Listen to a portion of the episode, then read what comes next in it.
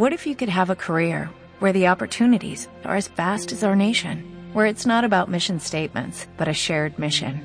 At U.S. Customs and Border Protection, we go beyond to protect more than borders, from ship to shore, air to ground, cities to local communities. CBP agents and officers are keeping people safe. Join U.S. Customs and Border Protection and go beyond for something far greater than yourself. Learn more at cbp.gov/careers.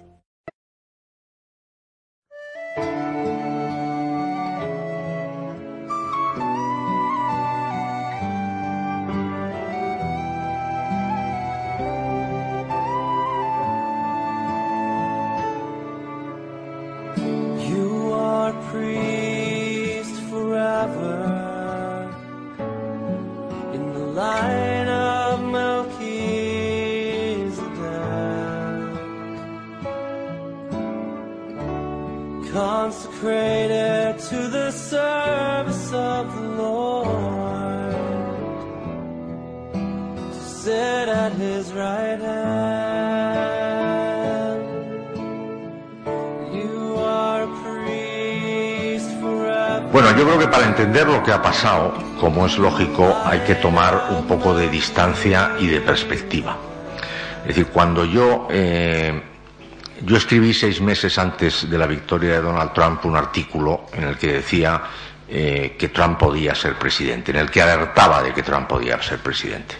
Yo recuerdo que Pedro J. Ramírez, eh, cuando le mandé el artículo, me dijo que le parecía una excentricidad, pero que me la publicaba en cualquier caso, y aún así hizo mención expresa de que él esperaba que eso no ocurriera. Ni él ni casi nadie del ámbito de los medios de comunicación eh, no solo no pensaban que no iba a ocurrir, sino que eh, eran absolutamente contrarios a la idea de que Donald Trump eh, pudiera llegar a la presidencia. E hicieron todo lo posible eh, para que no, eh, para que ese hecho no se, no se produjera. Pero digo que tomemos un poco de perspectiva para entender por lo menos los últimos eh, los últimos 25 años, que es muy poco tiempo en términos históricos, de lo que ha sido la historia reciente de los Estados Unidos.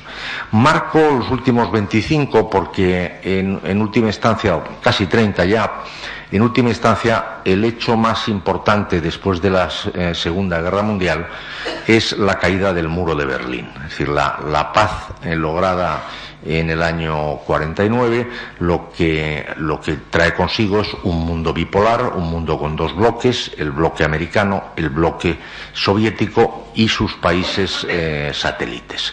Y en esa pugna, durante 40 años de Guerra Fría, eh, pues se producen muchos cambios.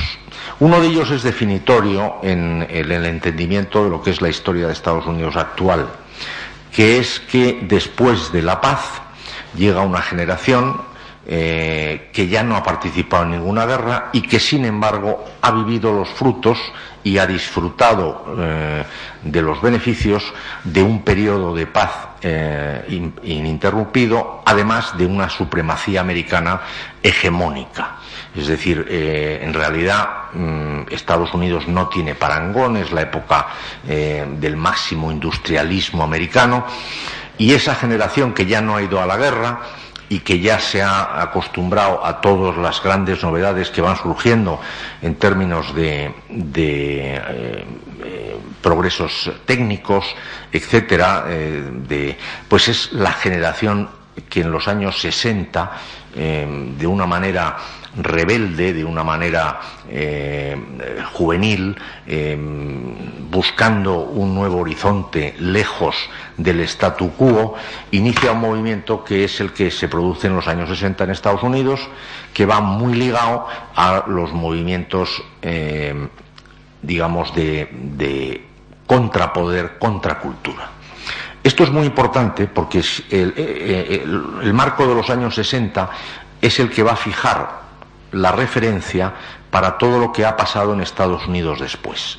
Es decir, Estados Unidos es un país que se constituye, es un país ex novo, a pesar de que tiene 240 años, es un país que se constituye para huir, eh, para fundar algo completamente diferente, algo distinto a lo que existía en la vieja Europa. El viejo continente, que estaba marcado o por los eh, eh, o por las monarquías o por los imperialismos feudales, es decir, por todo un componente histórico que hacía que la gente ocupase posiciones sociales estratificadas y que en Estados Unidos se quiere lo que luego deviene la Unión Federal, eso quiere cambiarse con una base claramente cristiana. O sea, todo el fundamento de Estados Unidos está muy marcado por una, eh, una esencia cristiana.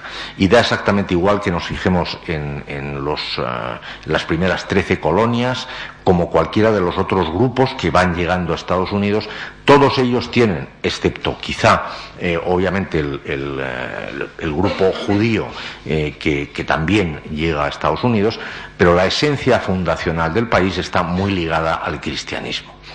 Eso implica, obviamente, una cultura, una cultura marcada por unos principios, marcada por unos valores, marcada por una, eh, una filosofía eh, que yo calificaría sobre todo de la filosofía del esfuerzo, que permitía que la gente pudiera, eh, lejos de otros países donde estaban mucho más marcadas las diferencias sociales, donde, donde había muchísimas más limitaciones, encontrar una nueva vida y desarrollar un proyecto personal que le permitiera progresar en la vida.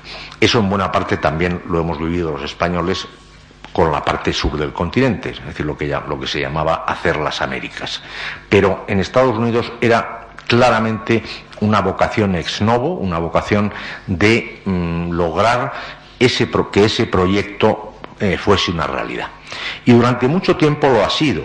Lo que pasa es que en esos años 60, que también coincide con, eh, descubrimientos eh, de, índole eh, científica, como pueden ser, por ejemplo, pues la píldora no sé cómo se llama la píldora, abortiva o la píldora o antiabortiva o no sé, en fin, es decir, hay un momento eh, en el que la izquierda en Estados Unidos, que siempre, eh, también en el resto del mundo inicialmente, la izquierda que tiene como referencia la protección de los más débiles, la protección de, las clases más, eh, más necesitadas en términos económicos, en términos sociales, en términos culturales, ahí se rompe porque en los años 60 por ejemplo, mucha gente no sabe que el movimiento en favor de, eh, en contra del aborto, es un fenómeno que lidera la izquierda en Estados Unidos. ¿Por qué? Porque las, eran las mujeres negras las que más tenían, las que tenían más hijos, eh, las que no, vivían fuera del matrimonio y por lo tanto eh, eventualmente tenían mm, de pronto una serie de hijos que no podían mantener. Y eh, en un momento dado pensaban que lo mejor era abortar. Y ellos dicen, no, hay que proteger a estas mujeres, hay que, hay que darles educación, hay que darles eh, ayuda económica para que, estos, para que puedan mantener a sus familias, a pesar de que los maridos no se hagan cargo de ellos, etc. El, el movimiento de protección de la mujer cambia en los años 60 por el movimiento de la liberación de la mujer, que es un cambio sustantivo. Porque eso hila, en los años 60 ya se ha producido eh, la invasión comunista de Hungría, el aplastamiento de la revolución checoslovaca. Entonces el comunismo ya no es esa, utopía que durante mucho tiempo eh, estuvo en el imaginario colectivo, ese paraíso comunista donde todo el mundo podía vivir en igualdad de condiciones, etcétera, etcétera. Eso como no se veía y estaba detrás de un telón de acero, pues no había manera de, verlo, pero sí se había visto ya que el comunismo no era lo que parecía. Y entonces mm, la izquierda entiende que de alguna manera el proyecto va fracasando poco a poco, ellos lo entienden antes que nadie, antes que nosotros incluso, y entonces, eh, frente al fracaso de lo que es un modelo claramente inferior porque al final ya hoy en día es una constatación y no hace falta ir muy lejos, porque en Europa teníamos Alemania del Este y Alemania del Oeste, y, tenemos Corea del Norte y tenemos Corea del Sur. En fin, tenemos muchos ejemplos de que el comunismo como tal es un fracaso de sistema. Entonces, empieza un nuevo movimiento en el cual el, marxismo deja de ser una filosofía eh, eh, económica para ser una filosofía cultural. Entramos de lleno en lo que se conoce como el marxismo cultural, el que se desarrolla en la Escuela de Frankfurt y en el cual, dado que la filosofía de Marx fracasa por completo porque se ve que en libertad los obreros no tienden a la proletarización, sino que lo que tienden es a subir de estatus y a mejorar en la vida, pues tienen que buscar otras herramientas y tienen que ir al meollo de las estructuras fundamentales que funcionan en esa sociedad que de alguna manera es próspera. Bueno, de hecho es muy próspera. Lo que pasa es que la prosperidad tampoco, nos asegura eh, los mejores resultados como estamos viendo. ¿Qué pasa en ese momento? Pues que mm, la, izquierda empieza a tomar un, papel claramente eh, en favor de las políticas identitarias en favor de todo lo que es eh, el ámbito eh, contracultural de los hippies, de la revolución sexual, de las drogas, del rock and roll. La música tiene un papel importantísimo y es, es entendible cuando muchas veces aquí nos preguntamos por qué los artistas son de izquierdas o siempre tienen ese punto en favor de la izquierda. Bueno, pues hay que entender que en un momento dado fue un gran descubrimiento, en la propia América lo fue, que hubiera lenguajes por encima del lenguaje político que pudieran unir a la gente. Es decir, la primera unión entre blancos y negros en Estados Unidos se produce a través de la música la mayoría de los bailes de toda esa época, de las músicas de toda esa época, son músicas negras. Y por lo tanto, hay mucha gente que dice, caray, con este lenguaje, este lenguaje que evoca sentimientos, alegría, tal, podemos eh, juntarnos de forma mucho mejor. Por lo tanto, es, entendible que haya un fenómeno en torno a la cultura que de alguna manera mm, quiera ser suprapolítico y tenga una especie de superioridad moral diciendo, mire usted, nosotros sabemos que a través de nuestra música, a través de nuestros eh, eh, conciertos, a través de las reuniones que hacemos, tal, somos capaces de abrir a, mucha gente de, de muchas partes. Claro, ¿qué ocurre? Que eso se une también al fenómeno eh, que ha marcado nuestro tiempo, que es la televisión. Entonces la televisión ha sido un fenómeno mm, eh, brutal porque por primera vez, es decir, el gran descubrimiento de la, de la lectura, que fue de la lectura masiva, me explico con, la imprenta, pues al final resulta que frente a la lectura, que es, un acto individualizado en el que uno tiene que estar eh, focalizado en lo que lee, abstraído del resto y por lo tanto tomando posición sobre algo que está leyendo, algo mm, que te obliga a tener un sentimiento crítico, la televisión, también el cine, evidentemente, pero, y la radio, pero sobre todo la televisión, crea una nueva realidad que es que nos, eh, nos inunda, nos rodea, nos, eh, nos sumerge en un mundo en una realidad que puede ser muy lejana, pero que de alguna manera tenemos dentro de nuestra casa. Eso evidentemente los americanos lo utilizan en favor propio para vender su modelo.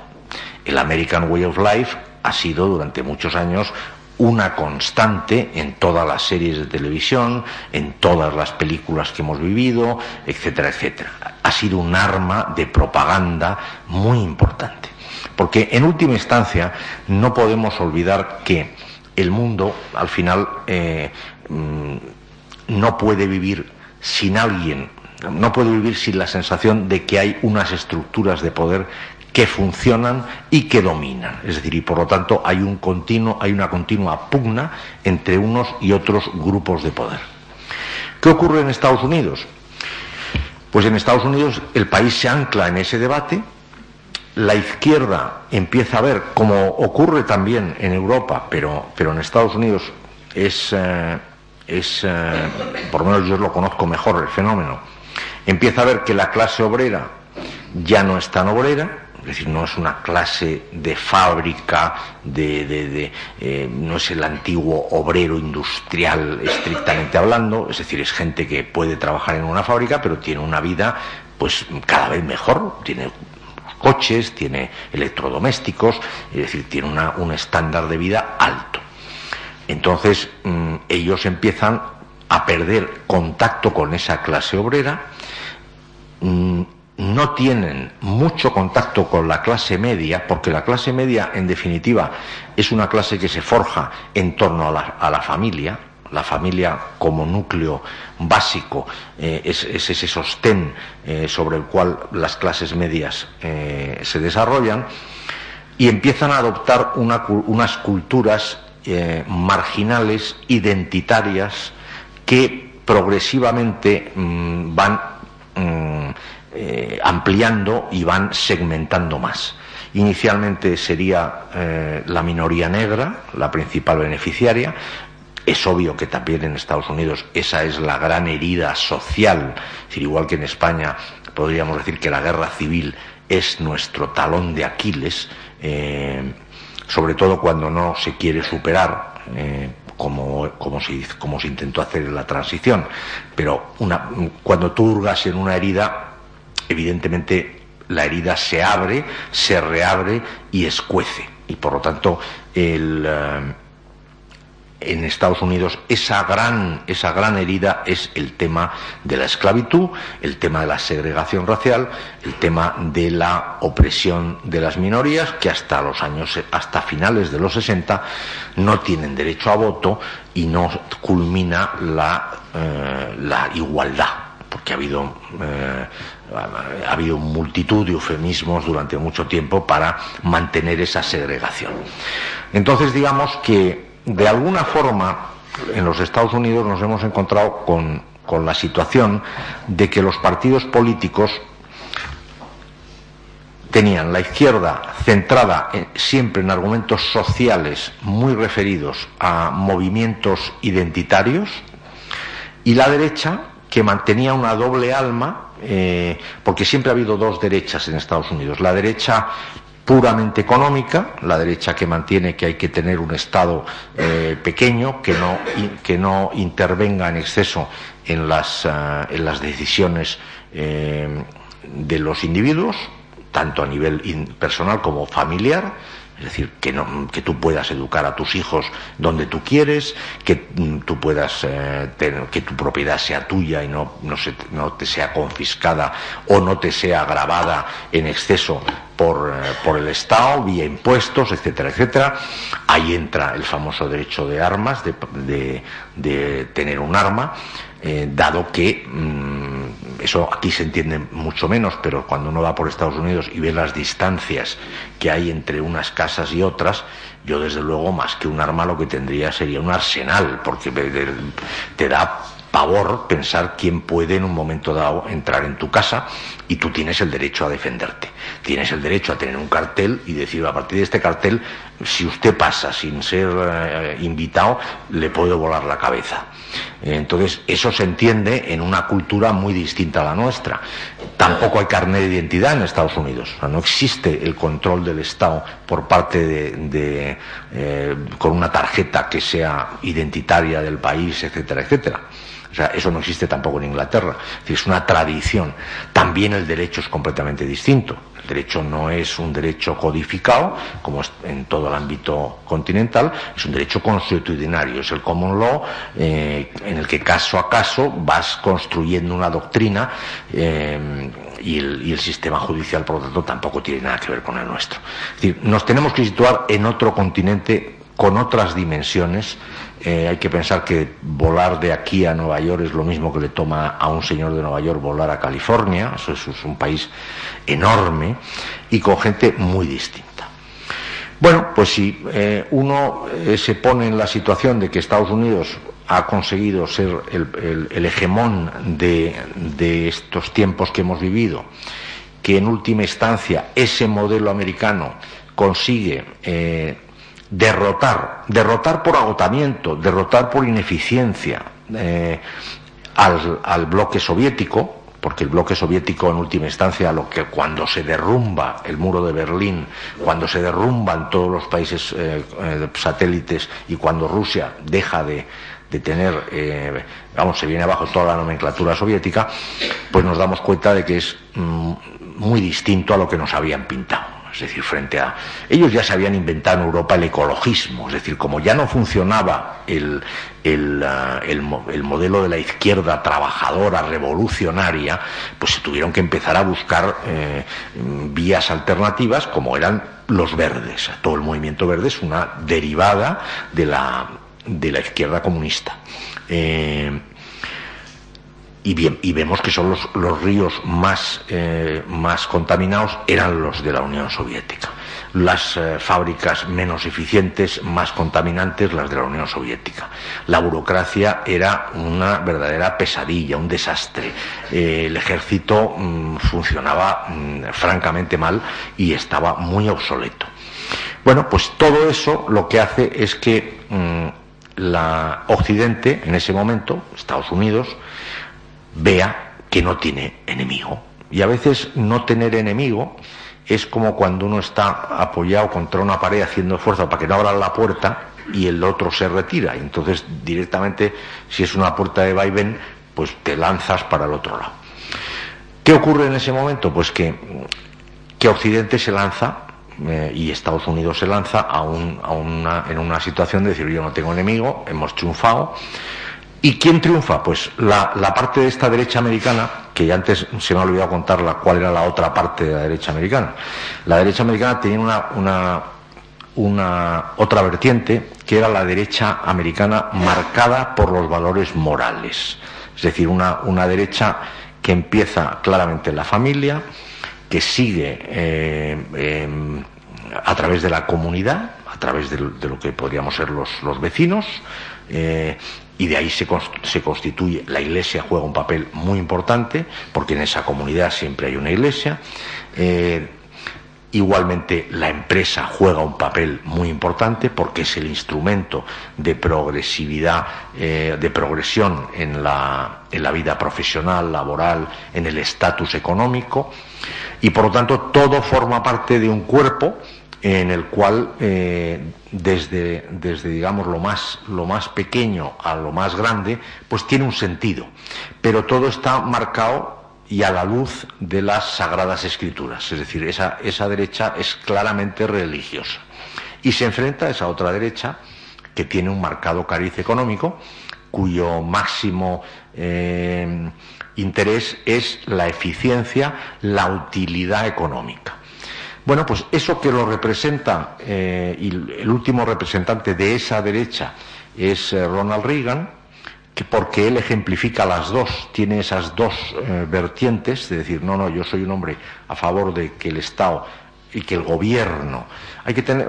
Washington para los americanos es algo así como Bruselas para nosotros. Es decir, es una, una es un distrito, de hecho, no si ni siquiera es un Estado eh, bueno, hay un estado de Washington, pero está en, el otro, en la otra costa, es un distrito eh, donde se acumula el poder federal, el poder que mm, puede imponer eh, legislación al resto de los estados. pero hasta unos límites. los estados tienen poder en Estados Unidos muchísimo más que el que pueda tener una comunidad autónoma en España en, en casi todos los ámbitos. Entonces, él ejemplifica, como digo, Ronald Reagan ejemplifica la América libre del libre comercio y la América conservadora al mismo tiempo. Y el triunfo sobre la Unión Soviética es igualmente un triunfo económico y un triunfo moral. ¿Qué pasa? Que cuando, como decía, se hunde el muro de Berlín, pues con esa expresión tan nuestra de ancha es Castilla, esa América sin enemigos, esa América que ya no tenía de alguna manera las cortapisas que encontraba eh, en, un, en, un, enemigo de la importancia de la Unión Soviética, pues se lanza a una, a una nueva realidad que es que eh, puede, eh, puede abrirse a un, a, una nueva, a un nuevo escenario en el cual el ámbito de universalización de la economía pues pueda darse con mayor facilidad. ¿Qué ocurre en ese momento?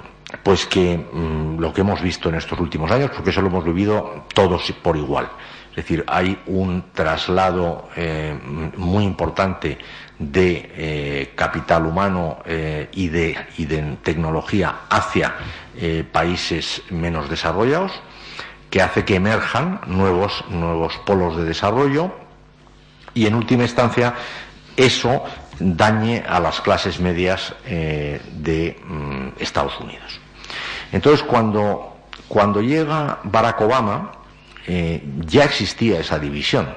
O sea, porque Barack Obama gana precisamente, eh, hay que imaginar a Hillary Clinton, pero no Hillary Clinton la de estos ocho años con 70 años, sino a la Hillary Clinton con 60 años, a la Hillary Clinton cuyo marido eh, era un presidente que había, eh, había presidido una, etapa de expansión económica brutal, porque es la que corresponde en ese momento pues, a, la de las nuevas tecnologías, etcétera, etcétera, eh, con un control del Partido Demócrata mm, enorme, y aún así, un señor que era prácticamente desconocido consigue ganarle eh, lo cual significa que alguien de fuera de ese sistema, de ese sistema de dos partidos, que por un lado, en el lado eh, demócrata, siempre ha ido avanzando en todo el ámbito de políticas identitarias, que ya no era la liberación de la mujer, ya para en estas últimas, digamos, décadas estábamos ya centrados en, todo lo que es la, homosexualidad, eh, eh, todo lo que es la, ideología de género, etcétera, etcétera. Eh, y por otro lado teníamos a una, a, una, a una derecha que estaba mucho más centrada en el plano utilitario, en el plano economicista, que en el, en el aspecto moral de las cosas. Es decir, hay que, hay que ser muy consciente de esto porque en ese, en ese ámbito de poder y dominación los dos de alguna manera se juntan. Esos dos, eh, los dos partidos se juntan dejando eh, en última instancia a una enorme parte de la sociedad eh, pues ajena a lo que está pasando. Que es que por eso tiene su interés el fenómeno Trump, porque tampoco es ajeno a lo que está pasando en, eh, si nos ponemos a pensarlo, en España. Es decir, yo podía haber empezado esta conferencia diciendo mm, buenas tardes a todos y a todas, pero yo dudo mucho que nadie de aquí, al llegar a nuestra casa, eh, digamos, al llegar, mm, buenas noches a todos y a todas, eh, o a, nuestros hijos, a nuestros... Eh, es decir, es, un lenguaje artificial por completo y ajeno a nuestra realidad.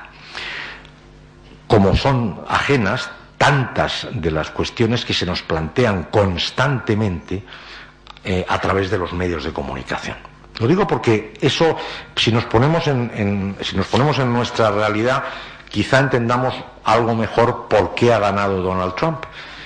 Porque al final los medios de comunicación que viven en, en, el fondo en cápsulas, es decir, en burbujas, eh, en burbujas eh, que, no tienen, que tienen poco que ver con la realidad, nos están continuamente presentando. Primero hay que, hay que recordar que los medios de comunicación son un negocio. O sea, los medios de comunicación dejaron de, ser medios de información para ser medios de condicionar el pensamiento de la gente y para ser. Esto lo decía, es muy curioso porque lo decía Solzhenitsyn, bueno, no sé si lo pronuncio, nunca lo consigo pronunciar bien este apellido.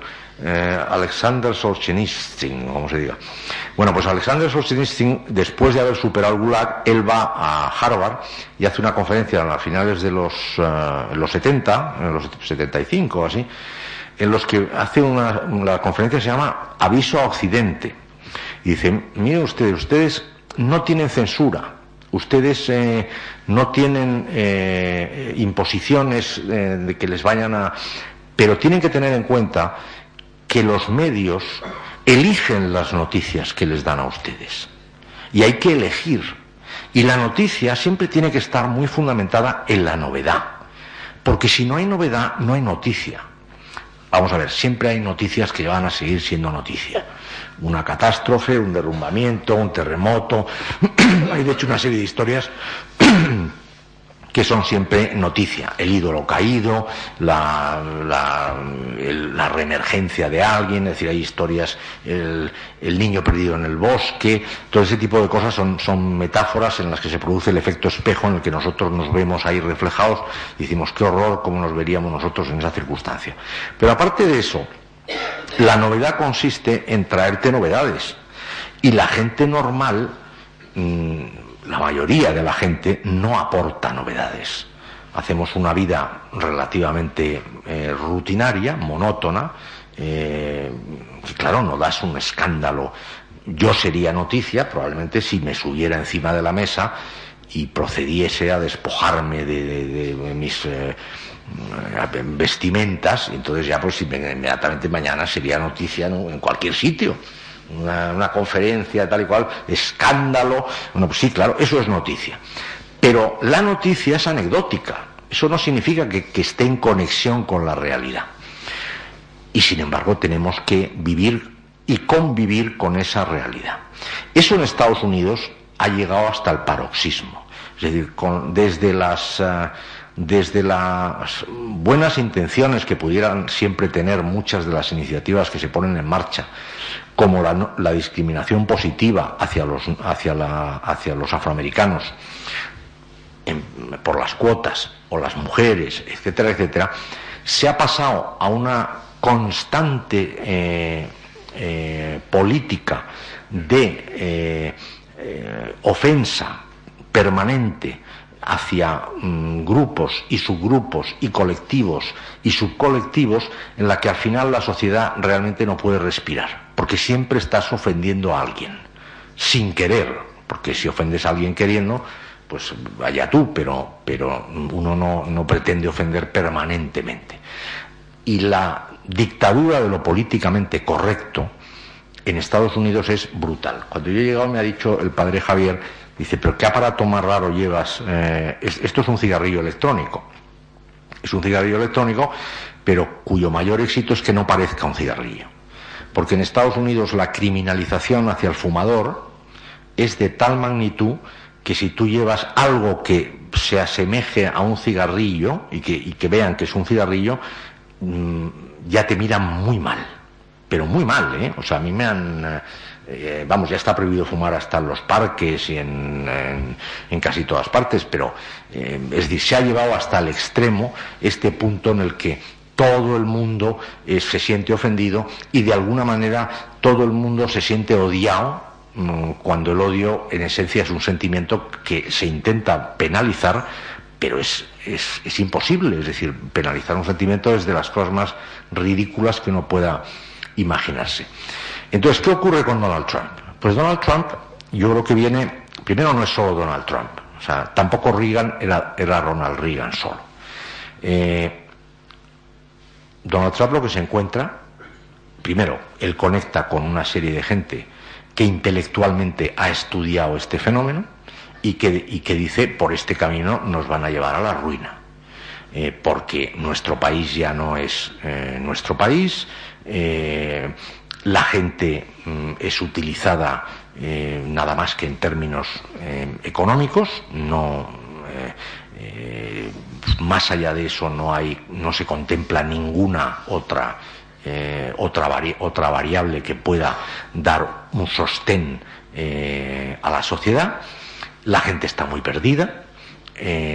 todo está hecho para que el individuo esté confuso, esté Em, como diremos, confundido permanentemente por un montón de inputs que recibe que no sabe ni cómo procesar, pero que en última instancia te hace recular. Eh, y tú no tienes argumentos para defenderte porque los elementos claves del país han sido cercenados eh, en, aras de esta nueva eh, filosofía que para mí está clarísimamente unida a lo que es el marxismo cultural. Entonces, él ve que hay un inmenso, un inmenso número de gente, millones de personas, que están ajenas, que viven ajenas a esa realidad que te están vendiendo los medios de forma constante y continuada. Y apela a ellos, apela a la columna vertebral de los Estados Unidos. Y entonces les dice, pues, una serie de ideas muy simples. Es decir, que los países cuentan, es decir, que no solo lo internacional y lo transnacional, que los países cuentan, que las personas cuentan, que las clases medias cuentan, que las fronteras cuentan, que la calidad de inmigración que uno tiene eh, cuenta, que no es lo mismo tener eh, inmigración de un sitio que de otro. En eso ellos estudian muy bien el fenómeno europeo. Es decir, el, fenómeno europeo ellos se dan cuenta que nosotros estamos perdidos frente a lo que es el ámbito musulmán. Es decir, no tenemos elementos de defensa frente al ámbito musulmán. Y ellos dicen, ellos no queremos que esto nos pase a nosotros. Entonces, igual que hay, ah, igual que hay momentos de expansión, y hay momentos en los que uno eh, pues eh, eh, decide hacer una, serie de actividades mm, pues más fuera de casa pues a veces uno se da cuenta que en casa las cosas no están tan bien es decir eso en cualquier en cualquier hogar que nos pongamos pues sabemos que hay una época en que como padres pues pues eh, salimos mucho y estamos mucho fuera y viajamos y, hay otras épocas en que dices, oye, pues me tengo que dedicar más a mi casa porque mi casa está fatal, o sea, mm, tanto viaje, tanta estancia fuera, tanto tal. Entonces hay un repliegue eh, claramente en Estados Unidos hacia poner en orden, eh, de alguna manera, esa sociedad.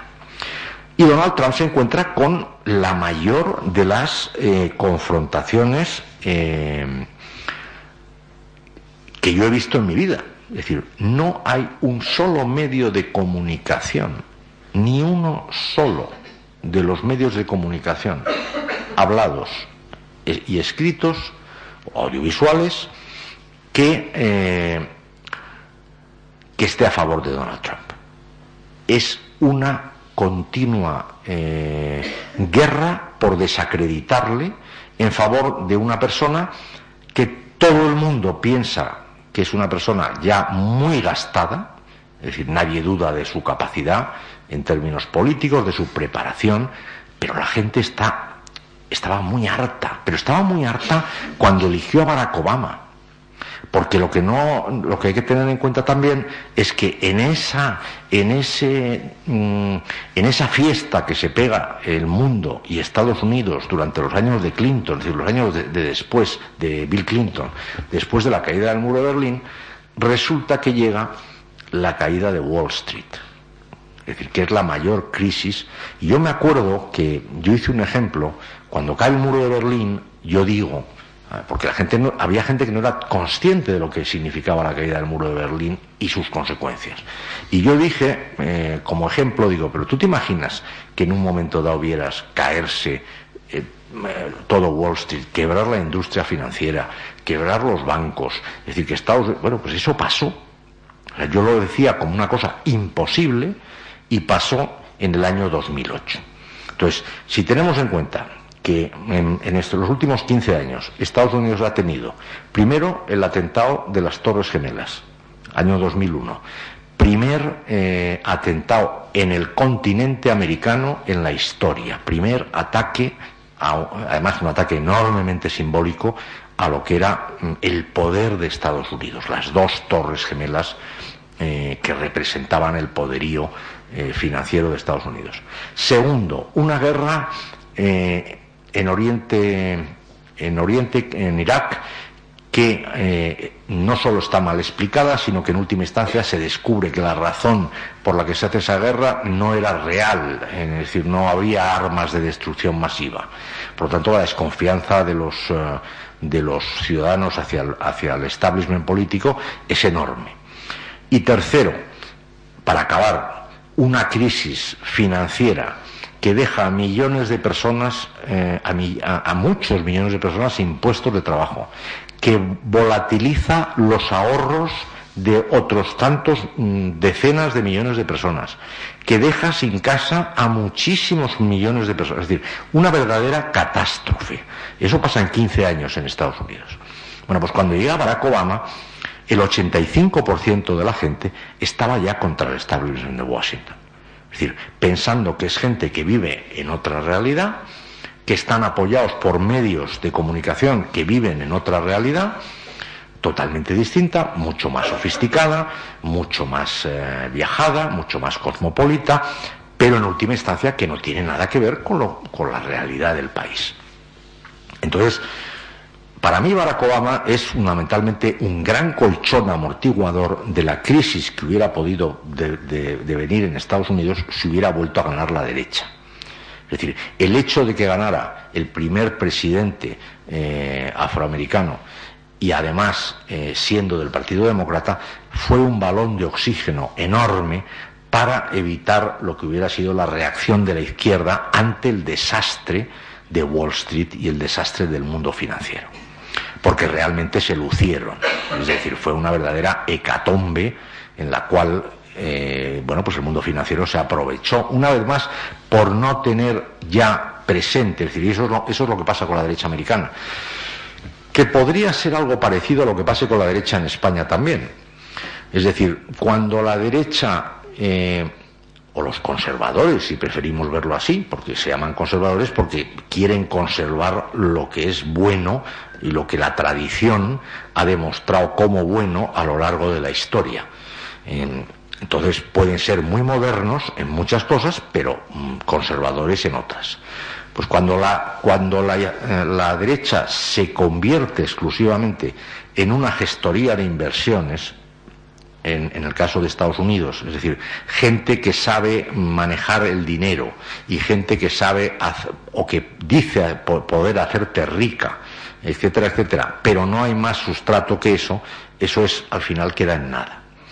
Pasaría un poco como en España, es decir, eh, cuando la, derecha se convierte en una mera, en este caso ya no digo ni, gestora de inversiones, en una mera gestoría y que tú sabes que ellos de alguna manera gestionan mejor eh, que la izquierda, bueno, pues ahí te quedas en ese punto en el que mm, uno ni siente ni padece, porque en el fondo sabes que eh, básicamente son, están todos como en una especie de equipo en el que se reparten los papeles y, te tienen entretenido con una, con una narrativa que en España ya digo que es la guerra civil y, en, y allí solo es todo el, ámbito de cultural en el cual acabamos de ver cómo se ha dado el salto a toda velocidad eh, de la aceptación de la homosexualidad, etcétera, etcétera, a la transexualidad. Eso no, me imagino que les habrá sorprendido a muchos de ustedes el, haber visto cómo, a qué velocidad eh, en cuanto ya más o menos no es un problema la homosexualidad, que sigue siendo un gran problema, ¿eh? lo que digo es que socialmente no es un problema, eh, ya te lo has tragado, a eso me refiero, ahora llega la transexualidad.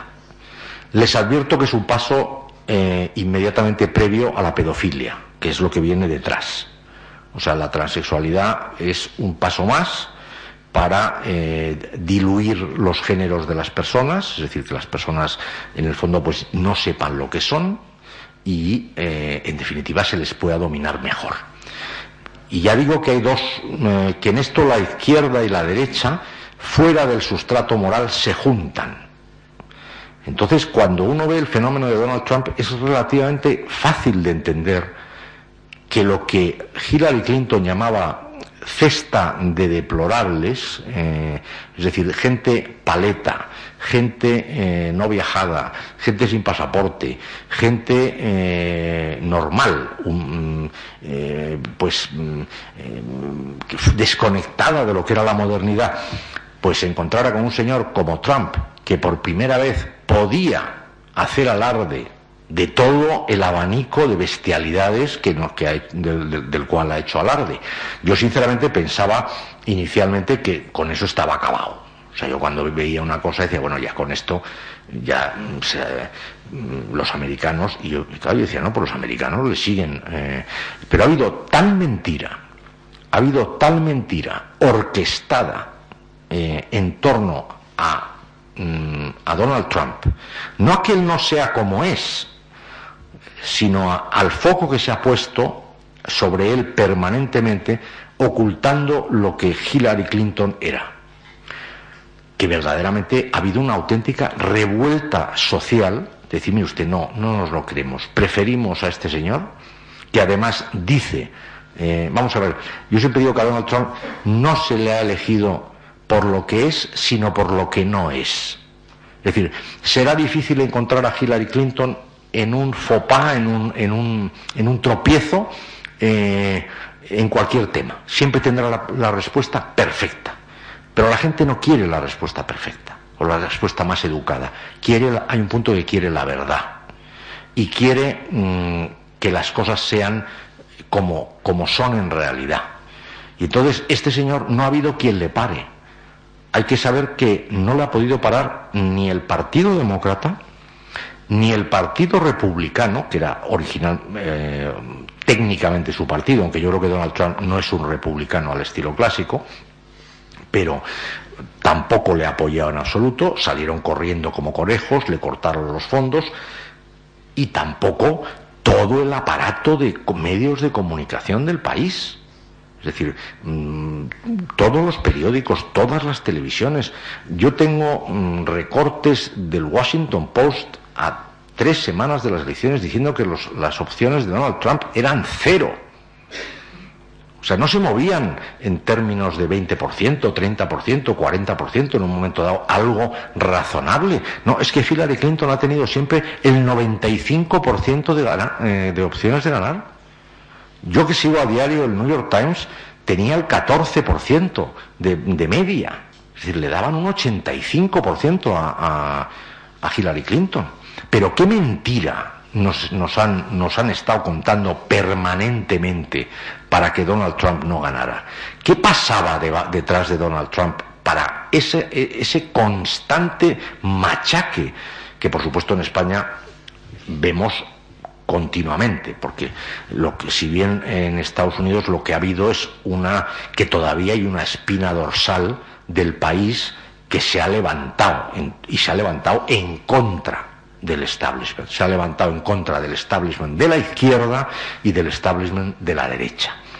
Y por eso ha ganado Donald Trump, porque se ha ocupado de mm, ha, lanzado un mensaje que ha llegado a muchísima gente que se siente excluida, que se siente, sobre todo porque la globalización todavía, no digo que no pueda eh, eso no, pueda revertirse. Pero hasta ahora todos los grandes avances industriales, mejor dicho, todos los grandes avances económicos, todos los grandes descubrimientos han tenido un, eh, han revertido proporcionalmente en todo el mundo. Es decir, se descubría eh, la televisión. Bueno, pues hombre, unos las tenían antes que otros, pero todos acabábamos teniendo televisión.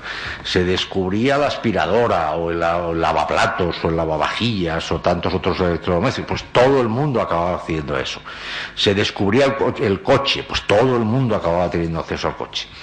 Pero hoy en día, lo que nos, la globalización como tal, es verdad que ha permitido a cerca de 3.000 millones de personas salir de la pobreza extrema en otros países que no son los nuestros, eso es una realidad innegable, eh, pero en nuestros países mm, ha dejado un rastro en el que todavía no nos hemos beneficiado de los, eh, de los avances de la globalización. Y eso ha dejado fundamentalmente a las clases medias eh, atrás y empobrecidas. Es decir, aquí quien se ha proletarizado, en, estos, en España lo vemos en, la, en estos últimos eh, diez años de crisis, eh, quienes, hemos, eh, quienes hemos ido para atrás somos las clases medias, sean clases medias bajas, medias o altas. Pero esos son los, o sea, los muy pobres, no porque siguen viviendo del Estado. Es decir, hay una, hay una hay una red de subsidios muy amplia para los que son técnicamente muy pobres. Y los muy ricos, evidentemente, mm, se han beneficiado también mucho de la globalización. Y tiene sentido que así sea, porque son ellos los que han dado con los productos eh, y, con los, eh, y con los modelos que el mundo ha, preferido y del que nos beneficiamos todos. Pero la clase media no. O sea, la clase media hoy por hoy es una clase media muy dejada de la mano de Dios, sin saber a qué agarrarse, sin elementos eh, eh, firmes ni claros eh, sobre los cuales edificar un, un planteamiento vital. Y eso ha sido lo que ha dado la victoria a Donald Trump, ni más ni menos, esa apelación a las clases medias que en última instancia se han revelado frente a lo que son las élites, las élites mediáticas, las élites financieras, las élites empresariales, eh, las élites culturales, es decir, todo ese mundo que nos plantea una serie de retos y de complejidades que no nos afectan, vamos, que consiguen que nos afectan porque nos los meten, pero en términos generales no nos tendrían que afectar. y, están generando una, sociedad enormemente conflictiva.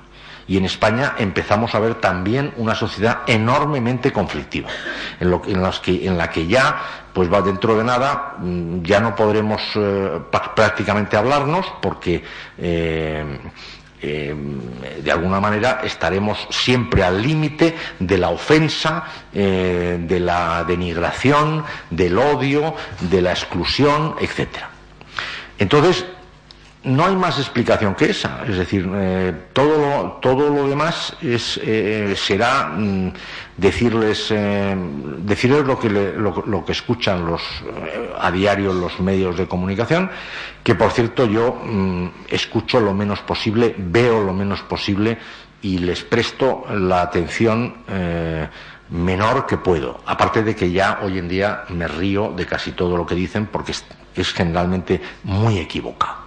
O sea, es casi como, como decir, si, si lo están diciendo estos, es que es mentira. Pero directamente, ¿eh? No, no, no, en eso no.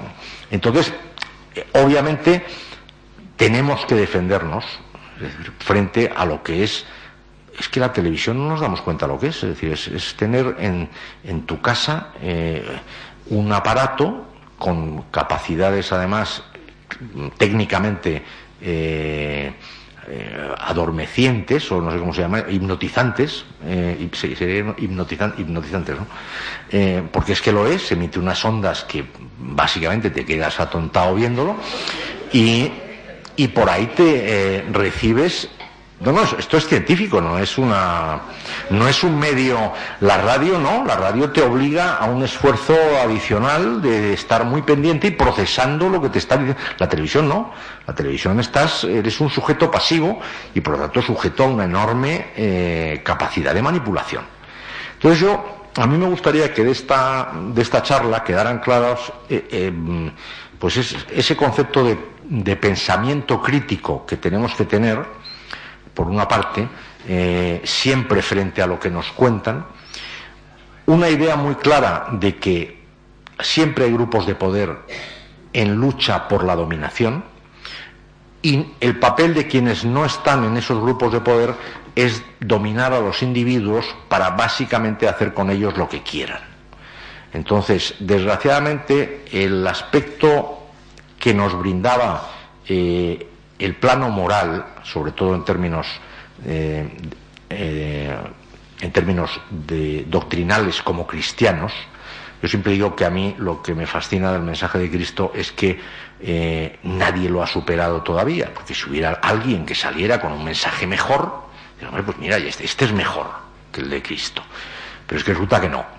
Mm, llevamos 20 siglos y aquí no hay nadie que haya emitido un mensaje tan extraordinario como el mensaje de Cristo en términos de perdón, en términos de perdón sin culpa y de eh, eh, cargar con todas las culpas de todos, perdonando y redimiendo, eh, y con todo lo que eso conlleva sobre la dignidad humana, que es mm, base fundamental de todo lo que ha sido nuestra civilización, y por lo tanto nosotros tenemos que apelar a nuestras creencias más que nunca, porque el resto va a ser eh, una verdadera locura, porque de alguna manera esto no ha hecho más que empezar.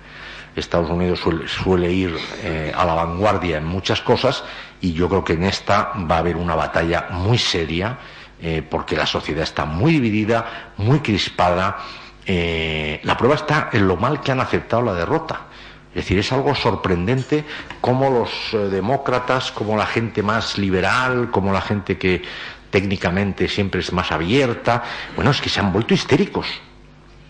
Yo tengo una hermana que vive en Estados Unidos cuya familia política se vistió de luto una semana por, eh, por la victoria de, Trump. Es decir, eh, de verdad que hay extremos. Bueno, tengo amigos que no han salido. Yo tenía, tengo un gran amigo de Hillary Clinton que estuvo una semana sin salir de casa, mm, horrorizado ante la situación, el caos, es decir, bueno, han cambiado las reglas de juego. Eh, eh, Clinton, perdón, eh, Trump no deja de ser una, incógnita en muchas cosas porque cualquier presidencia está marcada no solo por lo que uno hace, sino por lo que otros hagan o puedan hacer. Entonces, mm, vamos a ver qué pasa.